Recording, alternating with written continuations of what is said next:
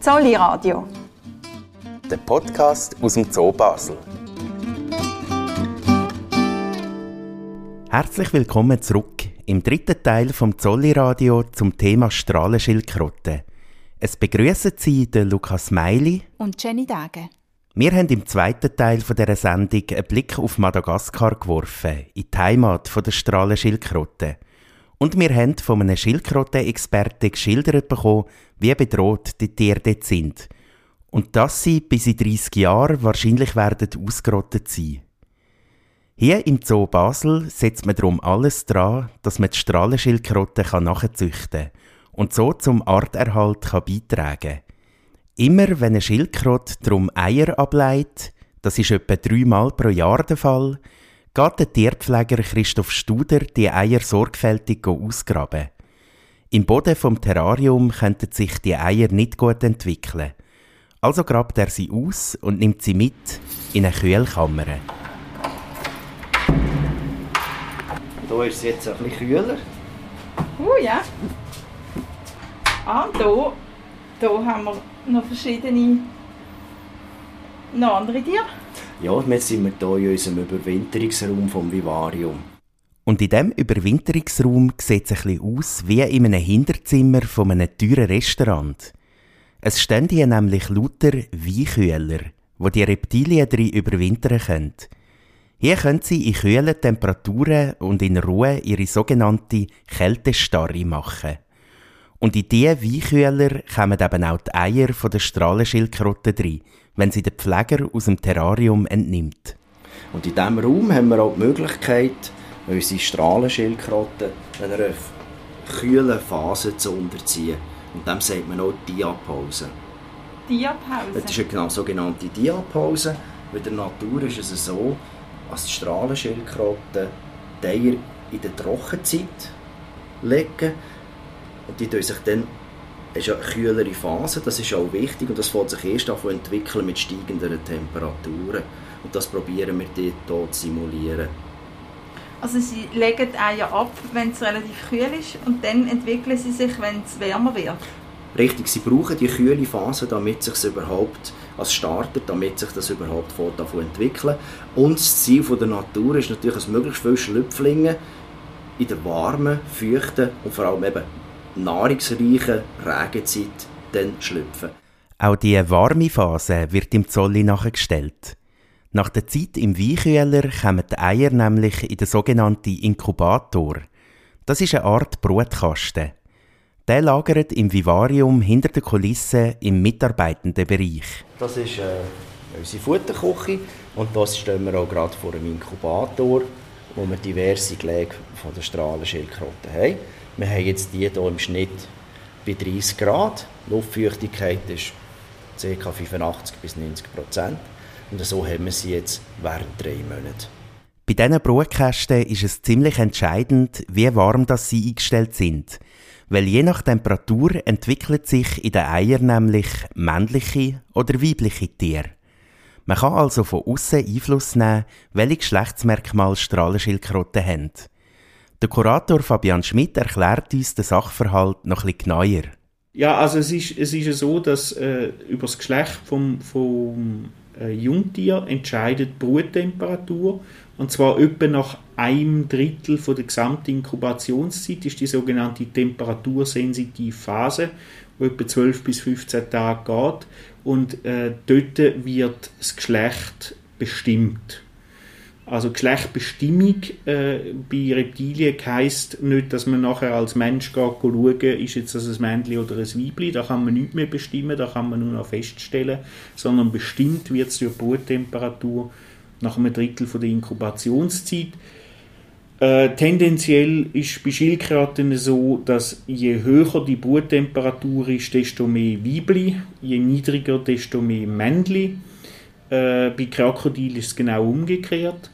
Äh, wobei natürlich, was hoch und was niedrig ist, ist natürlich nochmal artspezifisch ein bisschen unterschiedlich. Also bei Strahlenschildkröten ist es so, ab 29,5, 30 Grad kommt man dann schon Also dort hat man also 50% Männchen, 50% Weibli und äh, wenn es wärmer wird, desto höher wird der Prozentsatz, äh, wo dann nur Weibli sind. Bis zu 100% von einem Gelege sind dann nur weiblich. Wenn man im Zolli die Temperatur im Inkubator also aufschraubt, dann schlüpfen am Schluss eher Weibli und sonst eher Männli. Es ist so, es ist so dass äh, ähm, es Enzym gibt, wo praktisch Östrogen zu ähm, Testosteron kann umwandeln und andersrum.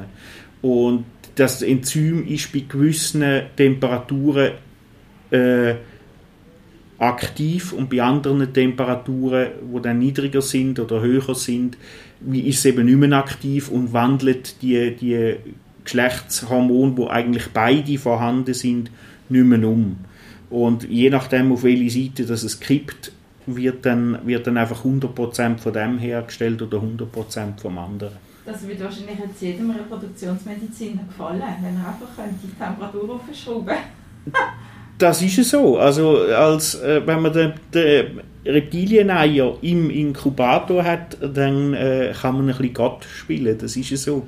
Da können wir entscheiden, wird jetzt das ein Männchen oder ein Weibli. Und das ist eben der alte Streit zwischen Zoologen und Tierärzten, weil Tierärzte immer von Geschlechtsbestimmung reden und damit meinen, dass sie ein Tier anschauen und feststellen, ob es Männchen oder Weibli ist. Und äh, wir Zoologen sagen dann immer, mm -mm, das Geschlecht ist schon bestimmt, das ist die Bruttemperatur bestimmt. Man kann es äh, noch erkennen oder feststellen oder wie auch immer, aber eben sicher keine Geschlechtsbestimmung. Je nachdem, ob der Zolli schon mehr Männli oder mehr Weibli bei seinen Nachzuchten hat, greift er so ins Geschehen ein und beeinflusst mit der Bruttemperatur, was für Strahlenschildkröten schlüpfen. Aber egal, ob Männli oder Weibli, wenn eine Nachzucht gelingt, ist die Freude immer riesig. Das ist, äh, das ist ein Rechtsereignis, ja.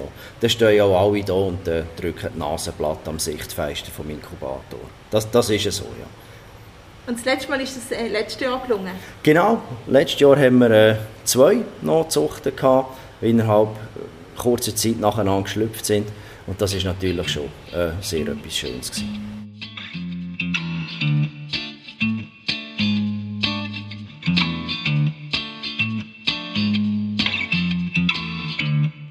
Wir sind schon fast am Schluss von dieser dreiteiligen Sendung zu den Strahlenschildkröten und kommen jetzt noch zu den Besucherfragen. Wir sind mit dem Mikrofon im Gang vom Vivarium umeinander gegangen und haben dort von einem Besucher die folgende Frage gestellt bekommen. Ja, ich habe immer gemeint, die Heigen, die machen einen Winterschlaf, oder? Und ich weiß gar nicht, wie, sie machen, wie machen sie das im Zolli? Oder gibt es nur die europäischen Schildkröten, die einen Winterschlaf machen, wenn sie wenn es kalt ist? Das weiß ich gar nicht. Ähm, also einen Winterschlaf machen sie nicht, weil sie ja aus den Tropen kommen, aus Madagaskar. Äh, einen Winterschlaf findet man eigentlich nur bei Schildkröten aus den gemäßigten Breiten, also die mediterranen Landschildkröten, wie man es in Spanien, Italien, Frankreich kennt, oder auch Euro, unsere europäische Sumpfschildkröte, die in der Schweiz heimisch ist und auch nördlich bis ins südliche Schweden vorkommen. Die haben kalte Winter, die gehen wirklich in Winterschlaf. Und Strahlenschildkröten, wie alle anderen tropischen Landschildkröten, machen keinen Winterschlaf. Trotzdem haben sie natürlich eine gewisse Saisonalität. Die richtet sich aber weniger nach Winter und Sommer, sondern eigentlich meistens mehr zwischen äh, Trockenzeit und Regenzeit. Und so tun wir auch bei unseren Strahlenschildkröten äh, praktisch äh, relativ kühle äh, trockene Phasen anbilden und eine relativ heiße, feuchte Phase, wo es dann auch Grünfutter gibt, wo es äh, wo man mehr regnet, mehr besprüht. Und in dieser Phase sind die tatsächlich auch aktiver. In dieser, in dieser Phase fällt auch Paarungszeit. Und in der kühlen, trockenen Phase ist ihre Aktivität reduziert, abgefahren, aber sie sind nicht komplett weg. Sie fressen durchaus noch, wenn auch deutlich weniger. Hast du eine ganz spezielle Frage zu der Schildkröte? Ja. Hä? Warum sie sich in den Panzer einziehen können? Also der, äh, der Panzer bietet grundsätzlich einmal Schutz. Äh, und so ziehen sich eigentlich alle Schildkröten, auch die Strahlenschildkröten, im Panzer zurück. und tun dann auch den Panzer mit den Beinen abschliessen. Und wenn man sich die Schuppen an den Vorderbeinen anschaut, dann sieht man, das sind schon große, kräftige Schuppen, so dass die Schildkröten äh, praktisch gut geschützt sind. Also alle inneren Organe werden durch Panzer und durch Beine geschützt. Ähm, die meisten Schildkröten können bei ihrem Kopf gerade zurückziehen. Das sind die sogenannten Halsberger. Sie bergen ihren Hals. Und im Gegensatz dazu gibt es die sogenannten Halswänder. Das heißt, die können ihren Hals gar nicht mehr zurückziehen. Bei der Schlangenhalsschildkröte ist er einfach zu lang schon. Äh, die tun seitlich einklappen. Das heißt, eine Gesichtshälfte, ein Auge schaut immer raus, äh, ist also nicht geschützt, hat eben den, den Nachteil, dass er nicht geschützt ist, hat aber den Vorteil, dass sie mit einem Auge zumindest immer noch die Umgebung wahrnimmt. Äh, das sind die sogenannten Halswänder. Und dann gibt es äh, Schildkröten, die sich aber noch stärker können schützen können. Äh, das sind dann eigentlich immer Halsberger. Das sind sogenannte Scharnierschildkröten, Dosenschildkröten, Gelenkschildkröten.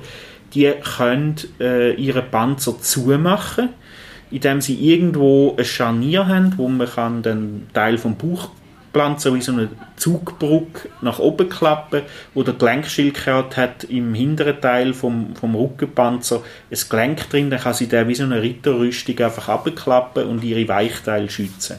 Und dann gibt es Schildkröten, äh, wo einen ganz weichen Panzer haben, wie die Weichschildkröte oder wie die Spaltenschildkröte, wo äh, dann eigentlich keinen Schutz mehr bietet. Da bringt auch das Zurückziehen äh, oder das Einschliessen im, im Panzer bringt keinen Schutz. Äh, die Weichschildkröten sind in der Regel so aggressiv, dass sie sich um sich beißen und gut können wehren können. Die Spaltenschildkröte rennt in die nächste Feldspalte und verkeilt sich drin. Mit dieser geballten Ladung Wissen zu den Strahlenschildkröten sind wir am Schluss von dieser Sendung und freuen uns darauf, wenn Sie auch das nächste Mal wieder reinhören. Zolli Radio. Der Podcast aus dem Zoo Basel.